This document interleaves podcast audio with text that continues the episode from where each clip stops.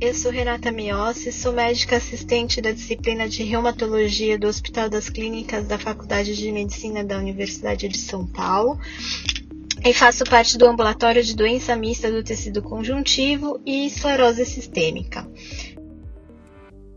Gostaria de agradecer o convite da Sociedade Paulista de Reumatologia para falar sobre a doença mista do tecido conjuntivo e os seus critérios classificatórios.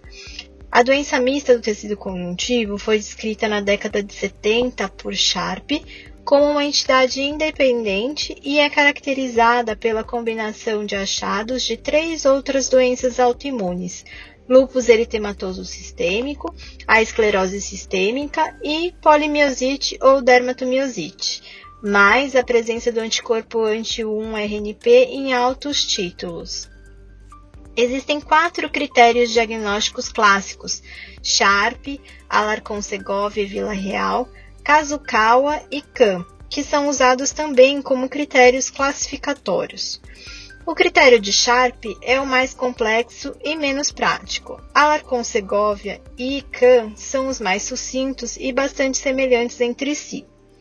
Todos têm em comum a obrigatoriedade da presença do anticorpo anti-1-RNP e consideram sintomas comuns o fenômeno de Renault e o edema de mãos. Ainda não há consenso sobre qual critério seria o melhor, e a doença ainda não conta com critérios exclusivos de atividade de doença ou de dano.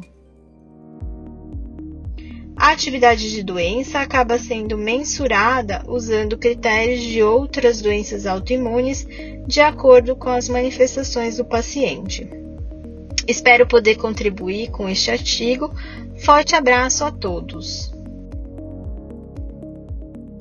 RPR Vox, podcast da Revista Paulista de Reumatologia.